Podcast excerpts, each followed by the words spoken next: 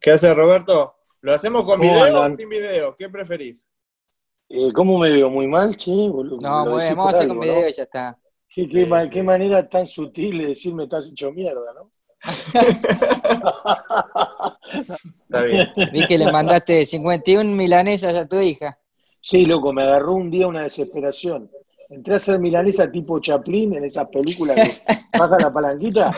Ta, ta, ta, ta, ta. Me escribe, me dice, me mandaste 51 milanesas, ¿cuánto va a durar la cuarentena? Fui un visionario, boludo, porque se la mandé al principio. Dijo, quédate tranquila, le dije, esto llegó para quedarse. así que estuvo bien.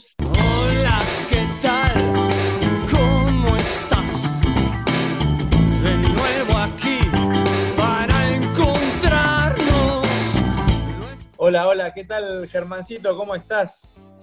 Bien, Nico, por acá todo bien. Un día más de cuarentena, ya camino a los 100, los huevos en el piso ya, pero sobreviviendo. Tenemos hoy un un gran invitado, una persona que se dedica a hacer reír a las personas, eh, una de las cosas que, mejor hace. Así que nada, con nosotros hoy Roberto Moldaski. Eh, ¿Cómo estás, Robert? ¿Todo bien?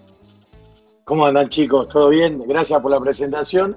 Una de, las, una de las cosas que mejor hace y creo que se termina la lista con humor, milanesa y dos boludeces más. Es como esos menús, es como esos menús, esos restaurantes privados, ¿viste? Pocos platos. Es, un menú fijo, es entrada, esto y es lo que hay, ¿eh? Bueno, bueno, pero qué sé yo, milanesa se puede comer todos los días. Yo cuando hago, hago para... Te digo que la cuarentena te arruina cosas, ¿eh? te, arruina lugares jodidos. Porque vos arrancás milanesa, cuarentena milanesa, día por medio. O sea, es la única forma de enfrentar a este bicho, milanesa. O sea, viene el murciélago, contra el murciélago milanesa, milanesa, con puré, con papa frita. Napolitana, entras, sale la vuelta. Sin boludear, sin meter milanesa de berenjena, pelotudez que ha inventado gente odiosa, ¿viste? Eh, soja. Yo siempre leo en el diario si se exportó soja y me pongo contento. Digo, no quedaron, no quedaron milanesas. Ojalá que se vayan toda la soja a la mierda. Se la lleven todos los chinos. Este, pero hay, o sea, un mes, un mes y medio. Hay un momento que decís, boludo, este, no puedo más, no puedo más de milanesa. Empezás a tomar. Acá se hizo famoso algo que me pone loco, que es el maple de huevos. ¿Viste el cartón de huevos de 30 huevos? Sí entró a comprar maple, yo ni conocía la palabra. Traeme un maple, mandame un maple, 30 huevos. Pues sí. carajo, yo vivo solo, tengo el maple, compré el maple, porque todos dijeron comprar el maple, comprar la mopa, que es una poronga para limpiar el piso, y, tenés que ver poco ortodoxa. Si haces esas tres cosas, es que hiciste la cuarentena. Entonces, viste, eh, ya llega un momento, yo tengo de los 30 huevos al principio, todavía no, ¿Qué carajo voy a hacer con los juegos? Pero ¿Cómo, llevaste, ¿Cómo llevaste el tema gastronómico? Porque la, cuarentena también lleva un poco a comer más. Este, uno está al pedo y come. Este, es inevitable, ¿o no? Debe ser que hace 50 años estoy en cuarentena, entonces. Pues. yo estoy al pedo y como. Yo soy un tipo en este sentido que tengo una regularidad, ¿entendés? Yo estoy contento como, estoy triste como, en las dos ocasiones, porque hay gente que dice, viste, tengo la angustia oral, no, yo tengo todas. y viste que cuando vos vivís solo, ustedes lo deben haber experimentado, tenés una relación con la heladera como milagro, o sea, de milagro. Vos abrís la heladera, no hay una mierda, y a los 10 minutos volvés, esperás. Que, atrás que, que pase algo, que pase había, algo. había, uy, mirá, dos porciones de pizza fría que no la vi. O sea, esperás cosas que no van a ocurrir. Hasta la puteada sale la heladera. No tenés, no tenés voluntad, ¿no? De que aparezca algo. arranqué bien, te digo que arranqué, la, cuarentena arrancó bien. En algún lugar limpié mucho, me empecé a cuidar, hasta bajé algo de peso. Pero boludo, córtenla, o sea, era un mes, era encontrarte con vos mismo, era revolver fotos viejas, era, bueno, fue más, ya está, ¿viste? El día 70, ya no te banca vos, no te banca la casa, no querés hacer más lavado, ¿viste? Hay gente que te tira pelusa, hijos de puta, de la ventana, porque barro, barro y sigue, ¿viste? No sé. Entonces, ya llega un momento que decís, ¿para qué? ¿Para qué voy a bajar de peso si cuándo me voy a poner un jean? ¿Quién sabe? O sea, eh, entonces, bueno, me, me la arranqué bien, fui bajando. Eh, ahora espero, re- espero volver a subir esta semana. Viste que uno dice, total, hay dos semanas más. Ya viste. Eh, pobre Alberto, boludo. Pobre Alberto, Alberto. Alberto es como cuando vos armás una fiesta sorpresa y alguien le cuenta a todos, porque cada vez que va a dar la noticia ya todos sabemos, ¿viste? Sí, sí, sí, sí. Ya, ya- ya- ya dijeron que son O dos. salió un meme, ¿viste? O salió un meme que ya te dice qué es lo que va a Sí, pasar. boludo. Pobre, quiere dar la noticia a él y no lo deja. ¿viste? Al pedo. Robert, eh, bueno, yo para entrar un poco en el cuestionario, eh, ahora que vas a entrar, eh, ya entraste en el, eh, en el humor, en el humor político sobre todo también, eh, ¿qué es ser humorista eh, para vos? O sea, vos contás como que siempre lo tuviste adentro y lo explotaste de grande, ¿no? Eh, ¿Cómo sentís que es tu profesión hoy? Sí, siento que mi profesión, no sé si te, te lo quisiera comparar con. Si yo te pregunto a vos, ¿cómo, se tira un tiro libre? ¿Estás, estás seguro? Vos agarrás la pelota y tirás y ya se convirtió en algo que ni siquiera vos lo podrías explicar. Podés explicar algunas cuestiones técnicas, pero hay algo que lo tenés vos y yo siempre hice reír, porque de pibe ya era feo y me di cuenta que tenía que rápidamente encontrar. O sea, no tocaba la guitarra, no sabía cantar, viste, estaba en los fogones de los campamentos, ahí es lo que yo llamo en el segundo cordón del fogón, los- los marginales del fogón, los tenés a estos que están, no Sí, son feos, somos gordos, y está el que toca la guitarra. Medio oscura, medio oscura. Claro, repartiendo el número de dos colores, a ver con quién se encama, y vos estás ahí dispuesto a sacar una papa del fuego, no te importa, mañana me opero, tomá, te saco una papa. Este, así que dije, el humor tiene que ser, y bueno, vino, yo siempre hice reír, por eso quedé en muchos equipos de fútbol, este, por eso quedé en muchos grupos, y, bueno, la verdad es que yo eh, fuera del escenario sigo haciendo reír, entonces ya como que te diría, lo que sí puedo decirte que debe haber pocas cosas más copadas que decir algo y ver la sonrisa del otro lado, ¿viste? Esa, esa evolución, cuando tiras un chiste, cuando decís algo, cuando el teatro te aplaude, es como, ¿viste? Hay pocas cosas en el, en el mundo que te den tanta satisfacción. Había otras cosas que ya no las hago, pero que me daban satisfacción también, pero ahora las hago menos. Y ahora que estoy solo, bueno, pero estoy muy, muy dedicado a la artesanía. Pero este, e- esa devolución de la risa es muy buena. Eh, bueno, y mm, con respecto al humor político, porque es más complicado ese tema, ¿no? Eh, porque muchas veces capaz que no hay vez. risa, capaz que no hay risa y puteada. ¿La puteada te alimenta también? O... si, si te, si te putean de los dos lados, si estás en un lugar que los dos, viste, que te dicen gorila y cuca, estás bien. Estás bien. O sea, sí, que sí que estás bien. O sea, lo hablé con tu vieja en un viaje en avión cuando vos jugás en Lituania, que te digo, qué lindo Me hubiera contó, sido. me contó, ¿eh? Qué linda te hubiera agarrado la cuarentena en Lituania. Te. Ah, Ahí sí Vivía, eh, vivía solo y estaba casi en cuarentenado. ¿eh? Me, se me costaba salir. Menos 20 grados. Sí, claro. Yo estuve en Lituania, por eso vino el diálogo con tu vieja. Este, pero bueno, hablaba de este tema y yo lo que hago básicamente trato, ¿no? De usar frases que dicen los políticos, ¿entendés? Y reír. Entonces, cuando vos ya decís, por ejemplo, me acuerdo cuando Macri dijo, vamos a seguir por este camino, pero más rápido. Y vos decís esa frase, la gente ya se ríe y yo ahí agrego el remate, pero si a esta velocidad nos estamos haciendo mierda, ¿qué apuro tenés, Mauricio? O sea, cuando vos, vos rematás el Claro. quilombo que el tipo, este, el crecimiento invisible, o al Aníbal que decía estamos mejor que Alemania, ¿entendés? Vos tirás las frases y ya la gente se empieza a reír, ¿entendés? Eh, en una vuelta eh, Macri había dicho, Macri dio muchas, ¿eh? había dicho, hay un crecimiento invisible en Argentina. Tipo, yo dije, pero ¿cómo? Hay un lugar que no se ve, donde el dólar vale cuatro mangos, hay una joda terrible, y tenés que ir tanteando a ver si lo encontrás, ¿viste? Y es invisible, qué sé yo. O sea, ese tipo de cosas yo me apoyo mucho ahí. Entonces es difícil eh, castigarme, pero igual me pasa. Mira, nosotros ahora hicimos una canción con, con los músicos de. Porque Alberto, cuando pasaba la, la, la diapositiva, hacía la filmina. Pasando Claro. la filmina. Cayó una palabra que desconocía en mi puta vida, escuché filmina. Hicimos con la bilirrubina, me sube la bilirrubina, de Albert, pasame la filmina, ¿viste? Eh, hicimos una canción eh, y, y el, el presidente la retuiteó, la subió, me escribió, me dijo, che, ¿la puedo retuitear la canción?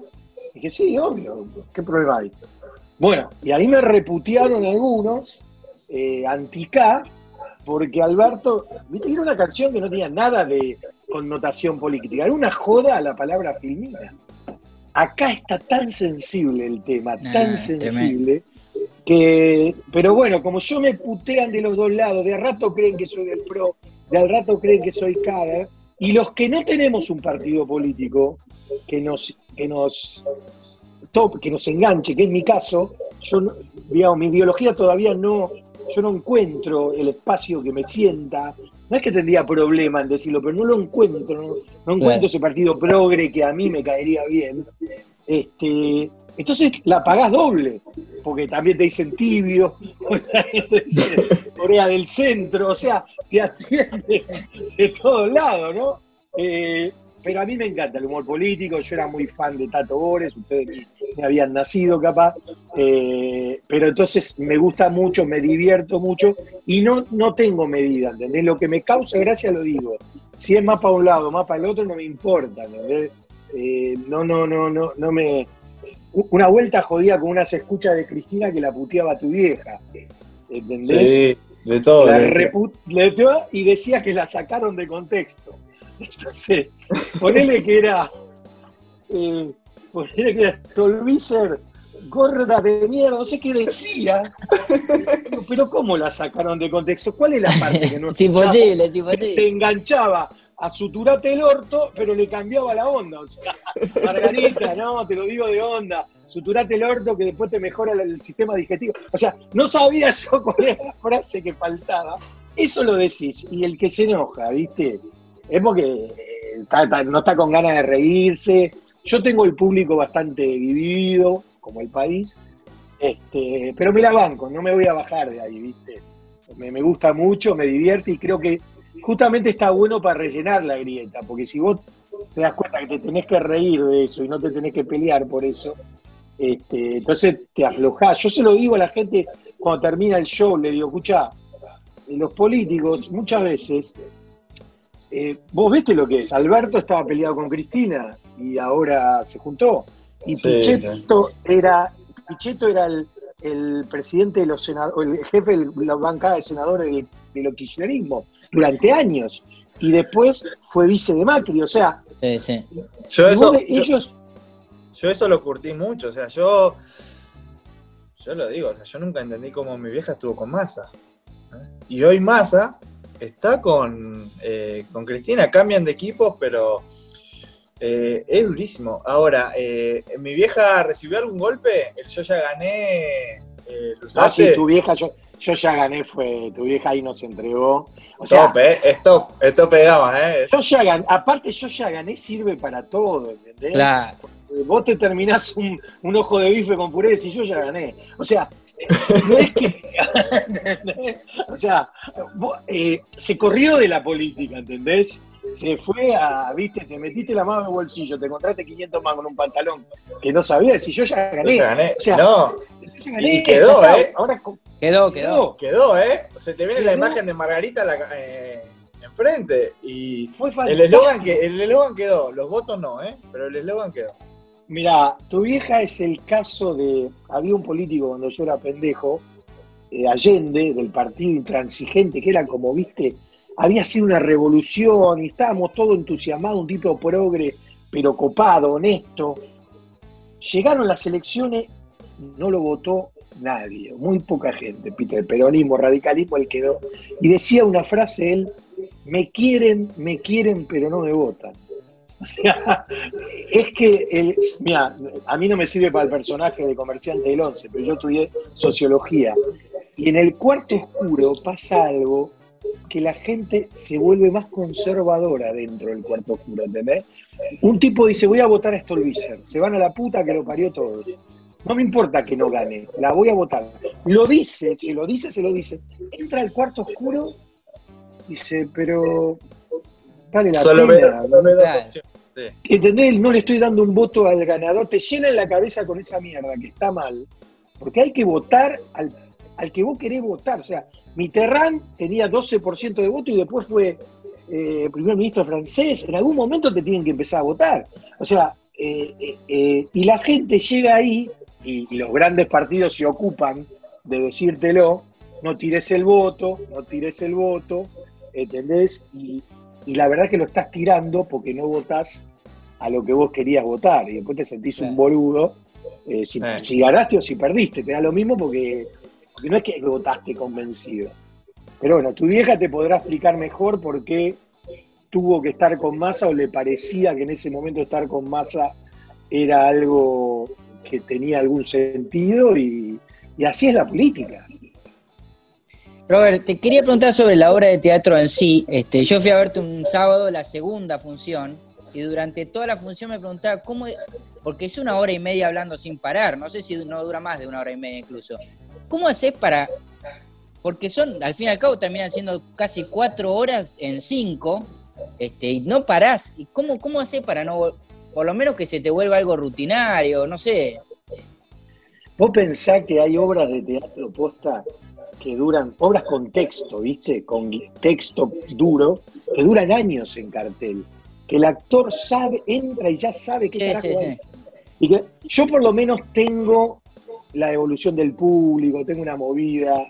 Algo me pasa que a veces se ríen más de un chiste que no esperaba, yo improviso dentro de la, del, tengo un guion, por supuesto, y una base, y aparte estoy con los músicos. ¿Vos, vos viniste este año que pasó, el Sí. 2019? 2019. Después tengo esa cámara al principio, que hablo sí, con sí, la gente, un rato. Entonces, tengo algún lugar para jugar. eh, eh, pero te acostumbras. Yo hace poco que estoy en esto y me preguntaba, ¿cómo hace, qué sé yo?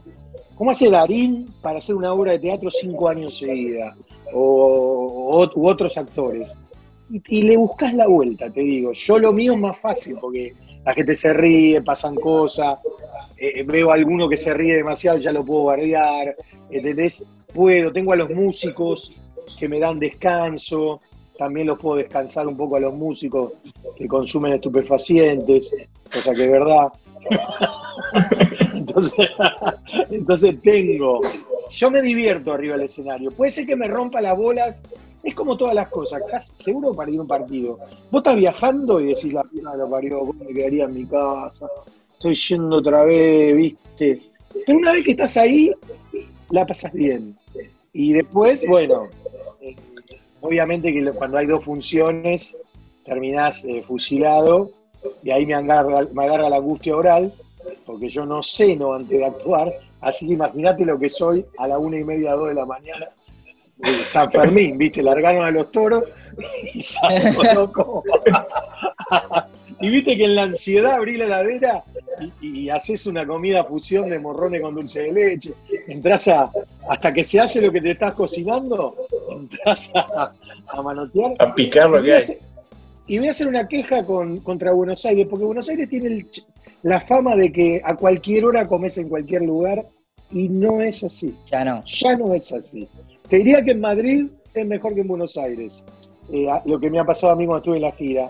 Acá a la una de la mañana cerramos la cocina, son cinco lugares que vos ya sabés que ahí sí están abiertos, pero no es que tenés, eh, para, para Chupi sí hay miles, pero viste, yo ya hago una y, una y media de la mañana del teatro. Y me, me, me- un trago, me dice, te voy a dar un trago. ¿Qué trago? Me como el vaso, le digo, flaco, ¿qué trago? Dame algo sólido, lo que tengan ustedes. O sea, no te rompe las bolas repetir el guion, sino que ver lo que comés después. No querés comer Claro, en claro. esos cinco lugares que hay. No querés. Exactamente, a mí lo que me tensiona es eso. Robert, y el tema de con la banda hablan antes, porque ellos también tienen un rol bastante determinante. La obra tras tuyo están ellos, y si uno se pone a bostezar, el espectador eso lo nota, ¿viste? Si, si se vuelve algo. ¿lo- lo- ¿Los tenés un poco cagando con ese tema? Sí, pero son pibes que, viste, no, no, son difíciles. Los músicos son muy difíciles, son, es, un- una raza complicadísima. O sea, te cagás de risa, todo, pero son pibes están. En- la, o sea, en la mitad yo lo veo a veces al violinista limpiando el violín. Cosa de loco. o sea, el chabón está en el living de la casa. o sea, le chupa eh, otro film. Al otro día lo veo el pianista, Lucas Ramírez, un depredador, ficha, ¿viste? Mira, mira, la fila que hay que le interesa, ¿viste? Y empieza a filmar. Y, y yo no sé cómo consigue los Instagram en medio de la función. Es una cosa de loco. Es una cosa de loco, ¿viste? Entonces, es como, es como que yo siempre digo, estoy en una granja de rehabilitación y saqué a los chicos a pasear a un escenario. Y aquí tengo que ver que las cosas... Decir que tocan de puta madre y cuando Sí, llega ese momento no, no puedo decir nada porque tocan increíble y bueno, pero tenemos una gran relación y, y a mí me, me- me da descanso, a la gente le da descanso de mí, pero aparte tienen que tocar muy bien porque si no, eh, el público te dice, pero ¿qué me metes esto acá? ¿Viste? Me cortás el monólogo y es algo que se disfruta, digamos, la, la música de estos pibes. Robert, ¿dónde buscas inspiración hoy? Porque vos lo tenés que ir actualizando, ¿no? No, no- no es el mismo texto lo que vos, o lo- no es el mismo diálogo que vos tenías eh, hace, no sé, cuando empezás, siete años atrás, eh, que lo que tenés hoy, ¿no? Eh, Claro, mira, tenés que estar, bueno, ponele, esto es una, la, cuarentena es algo inesperado y apareció como un tema nuevo, no tanto la, la pandemia que es jodida, pero sí la convivencia. De ahí, viste, surgió todo un tema nuevo, entonces vivo hablando con gente, amigas y amigos que están en pareja y que, viste, no saben si matarse o matar, matarlo a él o suicidarse, o a los pibes o al, viste, y ahí yo me pongo a pensar en todo eso, ¿qué pensará el perro, viste? El perro que de pronto tenía su, in- su intimidad, la gente se iba, el chabón estaba ahí, ahora la gente no se va, lo sacan a mear a cada dos minutos pa- para, poder salir. El perro dice, ¿qué más querés? Ya te di todo, no tengo más nada para dar, no me saquen más, ¿viste? Ese tipo de cosas me va iluminando de, esta nueva realidad. A mí me gustan mucho los temas muy puntuales, muy cotidianos, muy, eh, viste, la familia, la pareja, los amigos, la comida, la dieta, los viajes. Yo soy muy, eh, viste, muy observador del avión, podría hablar horas, es un tema que me, me, me- me desespera, todo lo que pasa en el avión, todo, todo. La película de qué hacer si se cae el avión, como viste, no sé, si se cae el avión vemos, boludo. ¿Vos te pensás que yo voy a ir a buscar la puerta que es la mía? O sea, sí, Viste que está la zafata y te dice dos puertas allá, dos puertas allá, dos Ah, está, está bien. Ya sé que está bien. Entonces, se cae el avión, el quilombo que se va a armar. Si al runner no lo levantaron. Imagínate si voy a ver a ver la puerta, ¿viste? Ay, ¿no? Y eh, colóquese la máscara y respire normalmente. Claro, ¿por qué voy a estar agitado? Se está cayendo un avión, tampoco es, el- es la hiperinflación. O sea, ¿por qué respirar? no- Decía acá esa máscara, hijo de puta, me muero. Que respire normalmente, ¿viste? Se, se unas luces, todo, un tobogán. ¿Vos estoy para tobogán yo, boludo? O sea, todo eso me resulta ridículo. Cuando viajás adelante, bien, cuando viajás atrás, turista, el argento que viene de Miami, con la valija de mano que pesa 800 kilos, Sí, sí, porque sí, le metió todo ahí, ¿viste? Y la tenés que meter arriba y no te Lo entra, último del free shop, lo último del free shop. Sí, se te ve el orto cuando estás luchando ahí. Sea, está todo mal. Te reclina el de adelante. Le decís, boludo, todavía no salimos, ya estás cansado. Ya. Ese- ese- ese- esa movida me vuelve loco. Y en general, digamos, busco muchos lugares donde todos nos podamos identificar. Yo necesito que se codeen, necesito que, en el teatro la gente diga, ese sos vos, ahí está, ahí te, ¿entendés? Necesito esa búsqueda. Y eso puede pasar en una cancha de fútbol, eh, lo que ve ahí, o en un partido, o viendo la tele, o ahora que está Netflix, ¿viste? El otro día pensaba, cuando viste que estamos todos viendo las series, y cuando uno está solo está bien, pero cuando estás con alguien, ¿viste? Estás viendo una película y te toca el boludo ese que no entiende. Está viendo lo mismo que voy y no entiende lo que está pasando. Dice, pero como este, este no era un policía. No, boludo, ese espía. No te que era espía. ¿Viste que empezás a, a volverse loco? ¿Eh, ¿Viste? Pero no, si este no, boludo, era un espía. Después te explico, ¿viste? O al revés, ¿viste? El que adivina, el negro boleta. Olvídate que el negro boleta. Esperá, esperá. Concha de tu negro boleta, boludo, si lo ponen para eso en la película, para que muera. O sea, eh, eh, todo ese tipo de cosas yo trato de estar muy atento. Y bueno, van variando. Hoy tiraron la pandemia, será la pandemia. Después será la salida de la pandemia. Este, viste, no sé, to- to- todo el tiempo. Y la política, aunque parezca mentira, han logrado, viste. Metieron la Greta en la pandemia, que es una cosa, no sé cómo Increíble. hicieron. Porque la verdad, te digo sinceramente, en general, los países, eh, también se estudia en sociología, cuando vos tenés un enemigo, el país se une. En una guerra, ponele, los países se unen, la gente se une, porque están todos contra el mismo enemigo. Entonces, es como que une. Acá teóricamente todos tenemos un mismo enemigo, que es este virus. Y debería ser un momento que todos digamos, bueno, loco, abandonemos los quilombos por unos meses y después nos matamos de vuelta. Pero paremos. No, acá están a los cachetazos, para acá, para allá. Hubo un intento el primer mes. Sí, sí, sí. Eh, Eso iba a decir. Sí, Como que hubo un Sí, sí, una unidad. approach, viste, que claro. que- 15 días duró. pero claro, yo me imagino que ponele la reta, ¿no? Que está en el peor lugar del planeta. Está sentado con Alberto y Kicillof, ¿viste? Y es el, es, es el, ¿viste? Está ahí. Por ahí él está bien porque dice, me gusta la movida esta. Pero a la tercera cuarta vez que habla vos, Axel, no, habla vos, Horacio, hay buena onda, todo. Viene el telefonazo. Horacio, Claro. deja de reírte, la concha de tu madre. Poné cara de orto. o sea, está midiendo 80 de popularidad, ¿eh? Así, larga los runners, Horacio. debe, debe haber, ¿viste? Debe haber una movida. ¿Viste? Yo me imagino, lo, ay, y Alberto la también, ¿viste? La de la foto. Nos sacamos la foto los Claro, tres una vez. dos Eh, veces. Robert, eh, Sí. el, el post cuarentena, ¿no? Eh, ya debes de haber pensado como te imaginás, ¿no? Lo del avión, qué es lo que pasa con la zapata, con este, si se cae. Sí, va. cuarentena, ya, ya- ya tenés que estar imaginándote, pero en Mirá. tu casa. Pero escuchá, vamos a tirar alcohol en gel para sexo oral. Vos sabés que yo va a venir una chica a practicarte sexo oral y vos le decís para un cachito y le vas a manguerear todo. Vas a, estar- va a ser fatal, boludo. ¿Por qué vas a un telo? Tenés que, tenés que entras a, vas a.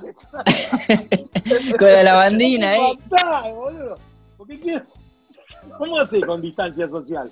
El negro de WhatsApp es el único que tiene un metro y medio. ¿Lo demás cómo hacemos? Vamos a estar, ¿viste? Va a venirle a alguien, te va a quedar un mes o va a ser un quilombo todo. ¿Viste? Che, te- hay, tienen que sacar un alcohol al gel que no arda, que estemos seguros que se pueda usar en lugares que uno está tranquilo, ¿viste? Yo, ¿Y todo esto lo vas anotando? Sí, me lo voy grabando, me voy grabando cosas. Esto está surgiendo ahora, esto nunca lo, lo había pensado, pero cuando Nico me dijo, lo primero que me vino, como estoy solo, digo, "Viste, cuídense, porque salgo, salgo loco. ya lo miré al encargado del edificio y le dije, ojo Jerónimo, que, que tengo la lista. si esto sigue, yo no sé. Ponelo en las expensas, que lo pago en las expensas, pero arreglame esta historia. Este, entonces, yo me imagino esa situación, viste, el reencuentro, o una, o- ah, viste que se está dando mucho Tinder en, y muchos encuentros, yo no, yo, yo estoy- en pareja, pero no la veo a mi pareja por este quilombo, pero muchos amigos míos eh, a- arrancaron relaciones fuertes que se van a concretar en algún momento o no. Pero tengo un amigo mío, conocí una chica por, por Tinder, no sé por qué aplicación, y medio que se pusieron de novios virtuales. Y sí, todo, y bueno, subió, se mandaron algunas cosas, pero ella el otro día se enojó y le hizo un planteo todo virtual. Todavía no se vieron. Increíble. dijo, no, vos el otro día no me escribiste, entonces ¿cómo es esto? Dice, no sé cómo es, si no te vi todavía. Entonces, esos, esos encuentros, ponele que se da, bueno, se levantó, vamos a verlo. Ahí va a ser fatal, ¿viste? La confianza del barbijo. Habrá que sacar un barbijo con alguna disposición para, para que uno pueda. No sé, no quiero, no quiero imaginarme más cosas. Pero me imagino, ¿viste? Que de última con todo el barbijo, todo. Aparte, vamos a salir a la calle, boludo. Desesperado. Todos más, pe- todos más peludos, con los barbijos, todo. ¿Vos quién sos? Soy tu primo, hijo de puta. No, vos no sos. Y posiblemente tengas alguna relación sexual con alguien que, bueno, uh, pa, disculpa, vos no eras Verónica, no, yo soy Jorge, el de Fivertel. Uh, bueno, ya pasó, igual, como no te vi bien, va a pasar. Yo, viste, la gente está preocupada y yo también de la desconfianza. Por ahí, Nico, ustedes están más avanzados en España. Si, si vuelve la salida libre, si estamos todos tranquilos de que está todo bien, si se están abrazando de vuelta, no lo sé. No, no, acá todavía ni lo fantaseamos, digamos. Acá medio como que al principio, ¿viste? Es como te saludo, no te saludo, eh, vengo de la calle, pero eso creo que es algo que se va a normalizar. Eh, Robert, vos recién hablabas de, bueno, un amigo, eh, otro grupo de amigos, ¿no? No sé, en una charla que tuviste, la escuché, el grupo La Granja, ¿no? Le dicen, Sí, sí, la se granja. llama, se hacen llamar. Eh, Y porque no es, te juro que es una granja, no hay nadie, no hay, nadie que esté- no hay uno, uno en el que podamos confiar. No, yo lo que quería preguntarte es, ¿cómo es esta relación con este grupo? Son- es un grupo de amigos de toda la vida, ¿no? De- del colegio, debe ser desde la infancia.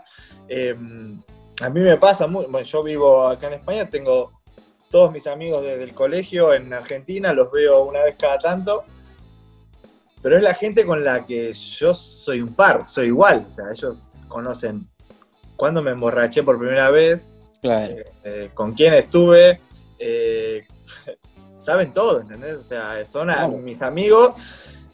Claro, y cuando voy a algún lugar y. ¿Cómo te puedo decir? A ver, señor la provítola, o sea, o eh, te llaman de algún programa o algo, es como que te tratan como si fueses una celebridad. Pero después cuando Claro. vas a este grupo, a la granja, ¿no? Eh, ¿Cómo es el trato? O sea, es. eh, Hostil. Es hostil, es hostil, tal cual. Te bajan a la tierra, pero fuerte, ¿viste? sí, en sí. un momento arranco, llego bien. Robert, ¿cómo te fue el fin de semana? Bueno, agoté localidades, bla, bla, qué lindo, ¿viste? Empieza como una cuestión, mientras se va haciendo la carne, eh, se va, hay una cuestión linda de, estamos felices por vos, ¿viste? Bla, bla, bla. Después, tipo, dos y media, tres menos cuarto, arranca el bullying. Bueno, cállate, gordo. No estás en el teatro, ¿viste? Empieza primero a tirar un. ¿Viste? Eh, arranca ahí y yo por ahí digo, no, porque así en la función, en un momento sentí como que medio angustia de que la gente. Ah, ¿sentiste angustia? Ah, y ahí, ¿viste? Empiezan todo. Angustia, ¿sabes qué? Los cheques rechazados que tengo yo, eso es angustia. Viene otro. Vení, vení vos a la oficina, angustia.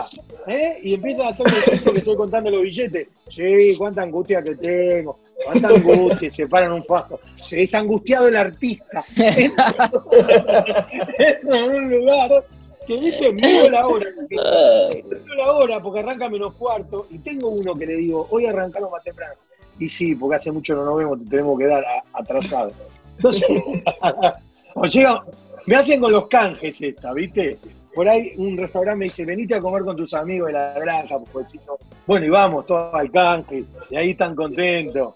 Eh, y bueno, ¿viste? Y hay un momento en la cena que está todo bien, y sobre el final de la cena, cuando viene el mozo, el señor Molaki, ha sido un gusto, fírmenos acá, no hace falta, fírmenos acá, gordo de mierda, no saben los ratas que sos vos, no saben de dónde venís, te comías la pizza que quedaba de otras mesas. Arranca, es como, que- es como la pandemia.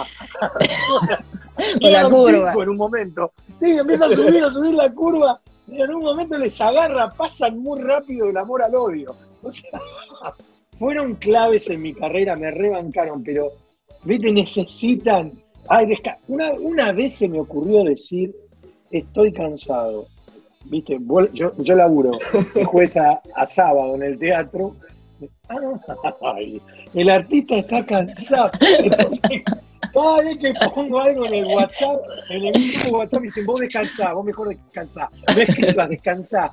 Entonces, yo le- yo dice, no funciona, estoy hecho mierda. Ay, ¿estás cansado de qué? Che, caminaste por el escenario. Este, es un grupo que es fundamental para mí. Somos amigos de, muy chicos, viste, del barrio. Y son esos tipos, como vos decís, Nico, que conocen todas tus miserias, conocen tu, las, macanas que te han mandado, conocen los momentos también que has dicho, bueno, es esto o nada, y has entrado por ahí en situaciones complicadas, y después si te querés hacer el selectivo te recuerdan. Mirá que vos tuviste con la prima de Jorge. no te hagas ahora. O te dicen a vos, gordo, mirate al espejo. Te empiezan a, decir cosas que yo, yo es una de las cosas más extrañas es los domingos de la granja. Es más, yo ¿Es, es religioso esto? O sea, ¿es todos los domingos? todos los absolutamente putos domingos y es algo que va desde las 11 de la mañana hasta la noche y se ven todos los partidos de fútbol de fondo que van pasando. El otro día se cortó la luz y uno dijo, vamos a tener que dialogar, la puta que lo parió. No estaban los partidos. Entonces, este, eh, y va cayendo gente. Van, somos un grupo base y después van eh, un tipo que sa- vos sabés que están ahí. Entonces vos puedes caer a las 4 de la tarde, con factura, ponele. Porque aparte es un tenedor libre, es, es una dieta que cada media hora hay que comer algo, porque si no el, el organismo, el organismo guarda, si no ve que hay movimiento, guarda. Entonces, y a la noche se va, viste, se va terminando y bueno, vamos hablando de, también contando las mismas anécdotas mil veces, no hay ningún problema, eso se puede, está permitido. Y hay renovación de gente. Somos, arrancó así como Granja cuando yo me separé, yo me divorcié, me fui de mi casa, fui a la casa de un amigo mío, Julio, que es el dueño de casa, viudo él, y, me, y ahí él llamó a otros amigos para que, viste, me vengan a contener, dos separados, o sea, no había ninguno, uno soltero, no había uno que tenga una familia con un horizonte, viste. Y ahí nos dimos cuenta Se necesitaban. Que nos necesitamos, que estábamos todos perdidos. Los que tienen una familia más armada van llegando a la tarde. eh, a veces también vienen chicas que, que- que las conocemos de esa época a pasar el día. O sea, casi que el requisito es que no andes bien por algún motivo. O sea, si estás muy bien, como que si estás muy bien un poco nos arruinas a los demás, ¿viste? Entonces tenés que, tenés que tener, de hecho... Presentar algún problema, hay que presentar algún problema. Claro, claro, claro. Incorporamos a uno que andaba mal y después dijimos, bueno, este es tu lugar. Y después se hace todo muy, eh, viste cómo es con tus amigos toda la vida. Vos un amigo de la adolescencia no lo juzgás, lo recibís como es. Ah, Cuando te haces un amigo más grande, si no, ¿sabes qué? Este es un boludo, Jam, es un pesado. Los amigos de la adolescencia vienen en paquete así y vos ni lo jugás. Y por ahí tenés una novia, una pareja, te dice, che, este amigo tuyo es medio esquizofrénico, sí, es un pibe esquizofrénico. Como si fuera, sí, en general es esquizofrénico, casi siempre, y es bipolar aparte. O sea, lo, decís, que este- ¿cuál sería el problema? Sí, este es bipolar. este- en un rato llora, dale un ratito que ahora llora. lo, vi- lo vivís así, lo vivís así. Ay, Dios. Escúchame, y mm, de la vida de club, ¿qué es ser, además de humorista, ser ar- arquero? O sea, No me jodas, Nico. Acoa, ¿Sabes ¿no? que Acoa. Acoa, gordo, gordo Andalarco es más viejo, o sea, yo arranqué, viste. Yo quería jugar de dos, quería jugar de dos, de líbero. Era más flaco, tenía la. la- Pero no. Acoa es un club de la cole que es muy competitivo en lo deportivo. Claro.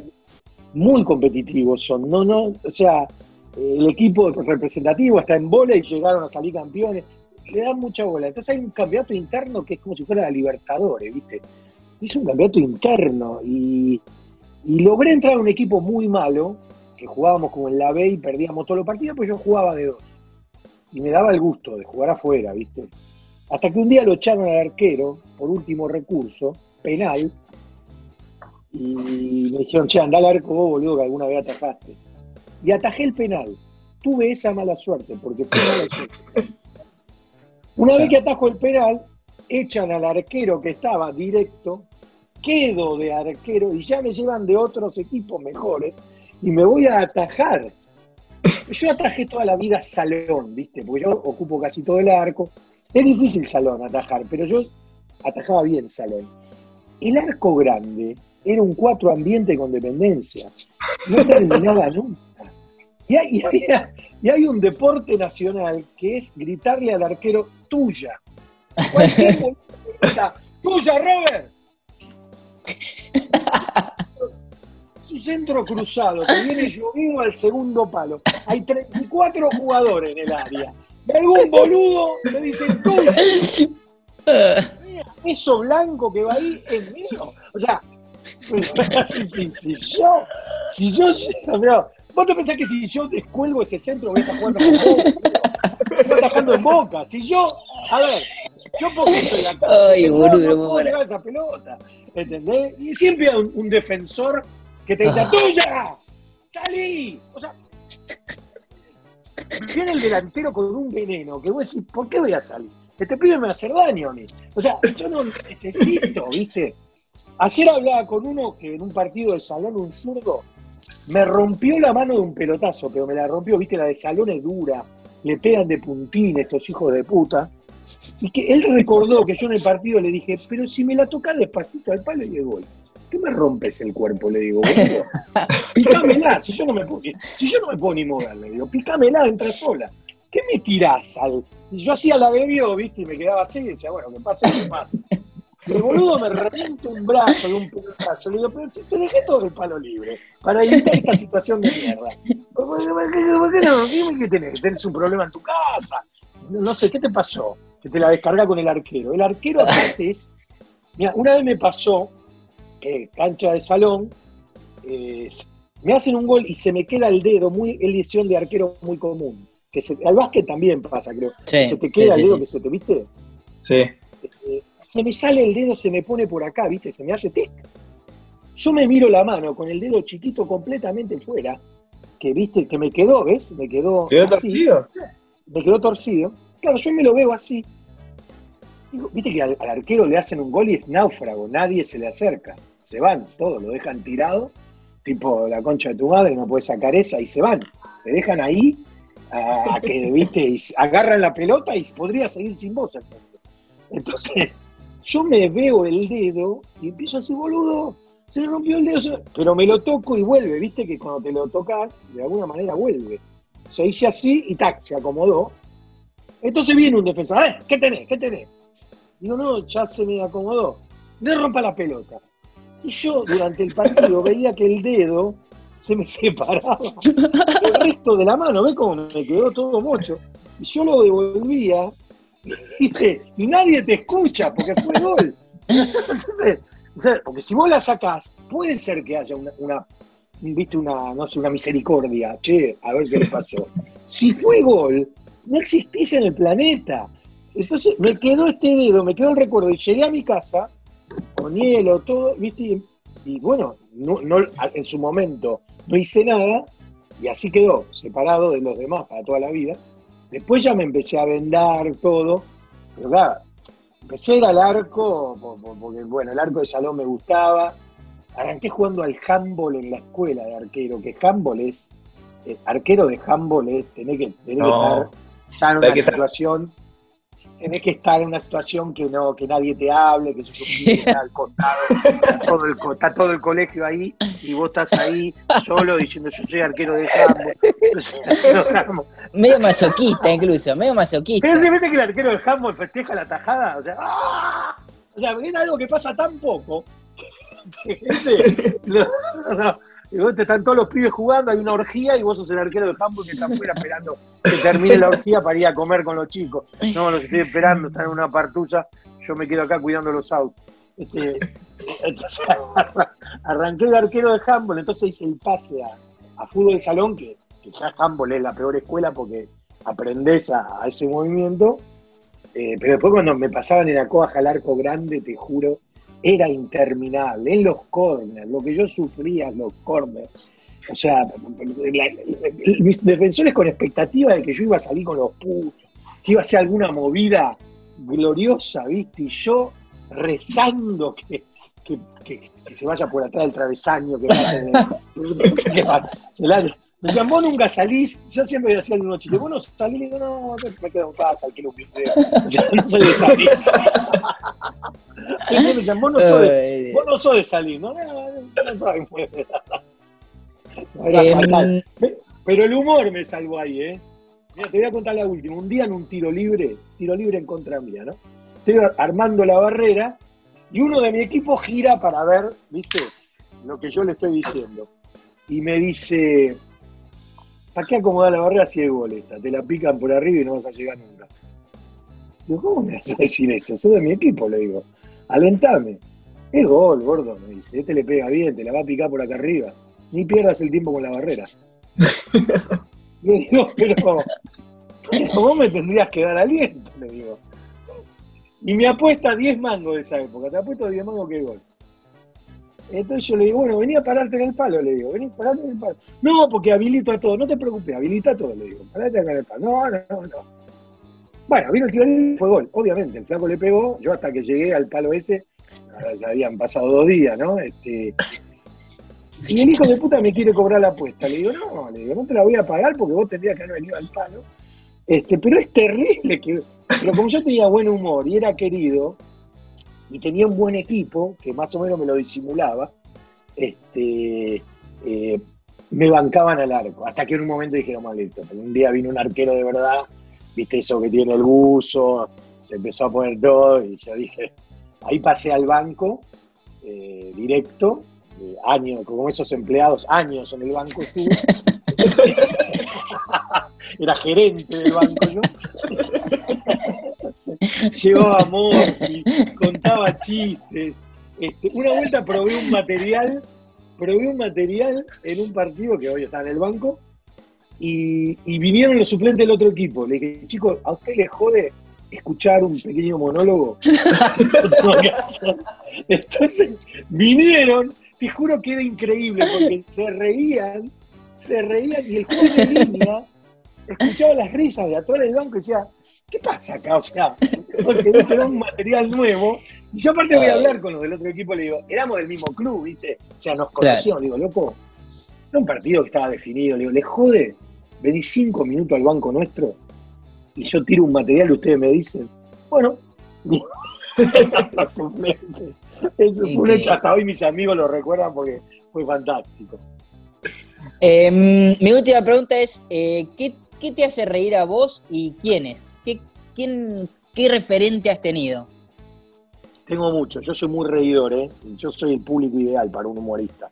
Yo te río, te aplaudo, te empujo a la gente, eh, soy bárbaro.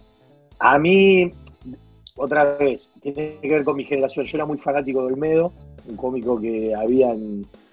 Y, y me, me gustaba mucho porque improvisaba, porque rompía las reglas. Tato Bores era el que hacía el humor político que me encantaba. Después de afuera, eh, así como, viste, yo manejo mucho el humor Moille, Woody Allen es como que, viste, agarró el humor Moille y lo hizo abierto para todo el mundo. Las películas de Woody Allen tienen mucho, viste, la madre, el quilombo, la culpa, el perdedor, siempre sufriendo. Todo eso, viste, a mí me, gustaba mucho. Y después de acá, de Argentina, me gusta muchísimo. Acá está lleno de. Bueno, ni hablar Capuzoto. Me, a Capuzoto una vez lo fui a ver al teatro y directamente tenía, le hacía gesto de la, del asiento de pará, pará un poco porque es fatal. Y hay un montón de estandaperos bárbaros acá y chicas que están muy graciosas. Yo cuando me olvido ocho, pero acá hay una movida humorística muy buena, mí me gusta mucho en Argentina, de mucho. Eh, Miguel Granado, ponele, Miguel Granado me mata con Garabal, que tiene el programa en la radio, eh, qué sé yo, Tortonés, hay tantos tipos que, que te hacen reír acá. Argentina tiene una banda. Eh, así que yo soy muy reidor. También te puedo ver Santiago Seguro y volverme loco en cualquiera de, Torrente. Y soy muy, viste, y me traes los chistes de Corona y me cago de risa de la misma manera. Eh, me gusta mucho el humor, todo, casi todo. Eh, de Lelutier a, no sé, a, esto, a Corona. Eh, puedo, puedo de Lelutier ni hablar. Me, me- volví loco toda la vida por Lelutier. Robert, ahora yo te quería preguntar, ¿qué significa para vos, no? Eh, que decís que estás eh, hace poco en esto y todo. Pensar en hacer una, eh, en la gira que hiciste por Europa, volver a Israel, con, con toda esta vida que, que te cambió, ¿no? Que fuera del 11 y, y llegar a, qué sé yo, a, a España, a Alemania, a Israel. eh. El, el- el peor, el- o sea, estaba actuando en Dublín, boludo, pero estaba en Dublín en un teatro. es la Sí, sí. NBA, es la NBA. O sea, pero yo decía, ¿cómo fue esto? ¿Cuándo fue? Si yo estaba puteando a uno que me hizo una campera con dos mangas izquierdas, o sea, ¿cuándo fue que, que- que pasó esto? Y justo Yankelevich me acompañó a Dublín porque vino a la primera parte de la gira. Yo le decía, ¿viste? Y encima que venía gente al teatro, porque vos decís, ¿quién va a venir a Dublín? Pero bueno, la comunidad latina se corrió la bola, eh, era un teatro chico, pero estaba lleno y, después nos fuimos a Londres a actuar, y bueno, y después pasó lo de Madrid, Barcelona, volvimos a Israel, todo era como que ahí hay, momentos que realmente vos no lo podés creer. Por, por más que vos te venís preparando, eh, y en este sentido creo que, por ahí, Nico, vos también lo entendés, porque vos por ahí jugaste al básquet toda la vida, pero hay un momento que estás en la selección argentina y decís, che, boludo, este, estoy, me pusieron esta camiseta que es celeste y blanca, eh, de la selección argentina y estoy por jugar contra Brasil, por decir. Eh, Hay un momento que decís, che, ¿está pasando esto? Pero lo vivo, eh, o sea, trato de vivirlo con mucha naturalidad, trato de no, viste, no disfrutarlo, pasarla bien, después irme con la gente a tomar algo en Dublín esa noche, después nos fuimos a un pub que había música irlandesa, fue increíble. Trato de, llevarla, me gusta mucho la gira porque además de que, que viajás, me gusta mucho el encuentro con el argento en el exterior. Eso me encanta. Porque, viste, eh, yo digo en chiste, hay, tan, hay tanta nostalgia, tanta. que yo creo que si va el mago sin diente lo van a buscar al aeropuerto. O sea. y el mago sin diente es un mago espectacular, entre otras cosas, le digo. Pero te quiero decir, eh, ese encuentro es muy lindo, ese, ese ida y vuelta. Ahí cuando estuvimos en Madrid y en Barcelona después nos fuimos a comer y, empezamos a charlar, y yo sigo, y nos, recordamos chistes, recordamos cosas y hablamos de, de todo. Las giras son, son esa parte de- del encuentro con el latino, porque al principio era muy con el argento, pero después se abre un poco. Eso me encanta. Fíjate que yo hago una, una cosa con la cámara, que yo tengo una cámara puesta y hablo con la gente cuando entra al teatro, ¿no? Y me la llevé, me lo llevé al camarógrafo de Dublín, a Londres, a Madrid, hicimos lo mismo, porque queríamos saber con quién estábamos, reírnos con la gente de movida. Eh, eso te diría, y te digo algo, por lo menos en, en mi nivel, las giras no son justamente porque la gente dice, te la traes en euro, viste, que a mí, a mí el que me ve, viste, el 11 asocia enseguida. Fuiste de gira, ¿no, gordo? Todo en euros. Eh, a la bolsa.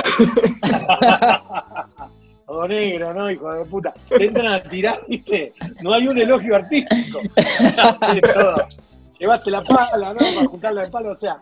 y la- que la gira, económicamente, no. Es, es- es mucho mejor un fin de semana en el teatro. Porque es un gasto terrible de pasaje, de hoteles, de los músicos, de miles de cosas, ¿viste? Que tenés que mover. Que cuando. Y no podés cobrar 100 euros una entrada. O sea, es, es, más la es más el goce que tenés. Pero vos, te gira. personal de decir, hice esto, eh, que porque al final, no sé, no...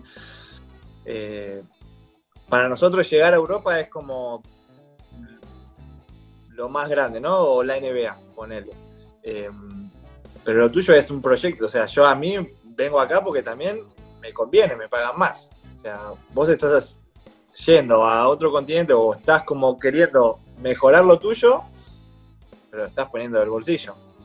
Es todo goce individual. O sea, no, te, no voy a decir que perdimos guita, pero seguramente la primera vez perdimos directamente, fuimos a Madrid sabiendo que era una inversión para ganar al público. Ya la segunda vez teníamos el teatro con la mitad de españoles y la mitad de latinos, y a eso estábamos apuntando, y, y, eso- y ese era el camino. Ahora yo tendría que estar, tendría que haber vuelto en marzo a Madrid. Lástima. Eh, sí, nos agarró esto, a Madrid, a Barcelona y algún lugar más, creo que era Valencia. Eh, pero lo- el goce de la gira, más cuando vas con una banda, ¿viste? Cuando te vas con eh, eh, Sí. los músicos, gente, se da una vivencia que. Porque si vas solo, es medio, viste, que no tenés con quién compartir tanto. Acá se da una movida que es fantástica, comés, te cagas de risa, llenas el teatro, todo está bien. Entonces, eh, la gira es goce puro. Y no importa que vos ya de movida sabés que económicamente no te va a cambiar. El, el- el goce de la gira es, es difícil de perder. Buenísimo, Robert. Eh, bueno, acá eh, con Germán nos dimos una gozada también. ¿eh? Eh, Sí, nos hiciste reír muchísimo, muchísimo. La verdad que, eh, a ver, ¿cómo te puedo decir? Fue espectacular. Eh, Bueno, gracias, estoy- loco. pero estoy eh, arrepentidísimo de no haber podido ir al, al show que hiciste en Madrid, que nos, nos invitaron. El próximo no, no me lo voy a perder. Eh, espero que, que, bueno, se pueda viajar lo más pronto posible Buenos Aires, Madrid, Madrid, Buenos Aires. eh, también porque me conviene, ¿no? Eh, Sí. tengo ganas de a la familia. Pero nada, Robert, eh, para no joderte mucho más, fue un placer, fue espectacular poder conocerte. Mi vieja me dijo, no, está re fanático, quiere, quiere hablar, quiere que Sí, sí, sí. lo grabe todo. Eh, nada, te copaste muchísimo y te, quiero agradecer, ¿no? No, yo los sigo mucho a ustedes. Este, la verdad, y se lo dije a tu vieja en aquel vuelo. Eh, bueno, a vos y a Facu los tenía más porque, bueno, son los más divertidos del grupo y todo. Siempre veía lo que grababan, lo que subían. Así que cuando me, me dijo tu vieja de que iba a pasar esto, me puse muy feliz porque, bueno, la admiración es mutua. Y bueno, eh, voy a cerrar con una frase que dijo una filósofa contemporánea. eh, yo ya gané. Excelente, excelente. Robert, escúchame, además de la frase, eh, yo me estaba olvidando, tenés que cerrar eh, con un tema musical. Eh, nosotros lo cerramos así, medio por tradición.